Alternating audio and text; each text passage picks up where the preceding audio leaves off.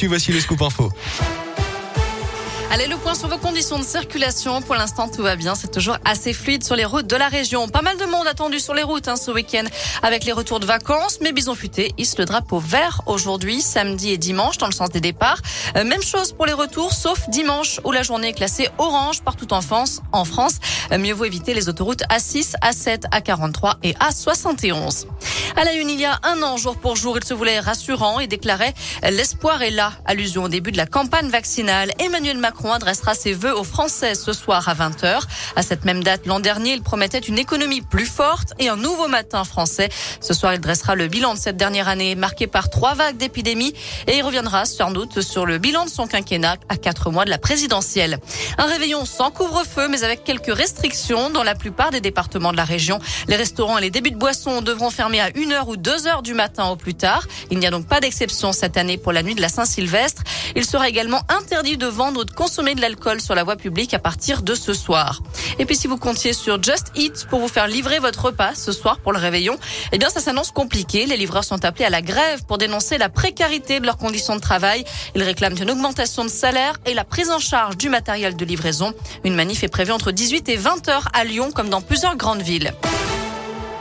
Elles préparaient peut-être leur réveillon. Deux femmes de 21 ans, originaires de la Loire, ont été interpellées mercredi dans un supermarché à Clermont où elles venaient de voler 10 bouteilles de vodka.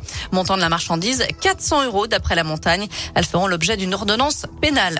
À la page des faits divers, le four prend feu. Un immeuble de 4 étages a été évacué hier soir à Trévoux, en limite de l'Ain et du Rhône. L'incendie s'est déclaré dans un appartement situé au troisième.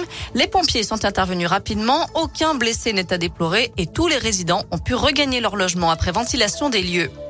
Une leçon pour les cochons dans la Loire. Une habitante de la Fouillouse a eu la mauvaise surprise de constater le jour de Noël un tas de déchets abandonnés près de chez elle, selon le progrès, alors que la déchetterie se trouvait à quelques pas seulement.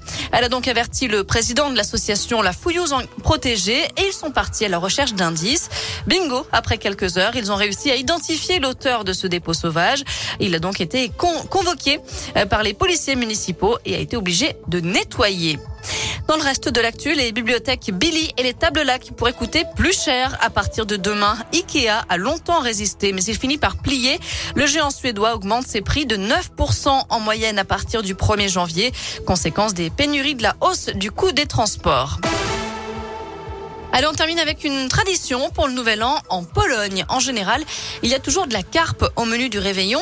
Et une fois le repas terminé, eh bien, les Polonais gardent quelques écailles du poisson qu'ils glissent ensuite dans leur porte-monnaie. Pourquoi? Eh bien, tout simplement pour s'assurer un bel avenir financier. En revanche, pour les odeurs, ça doit pas être terrible.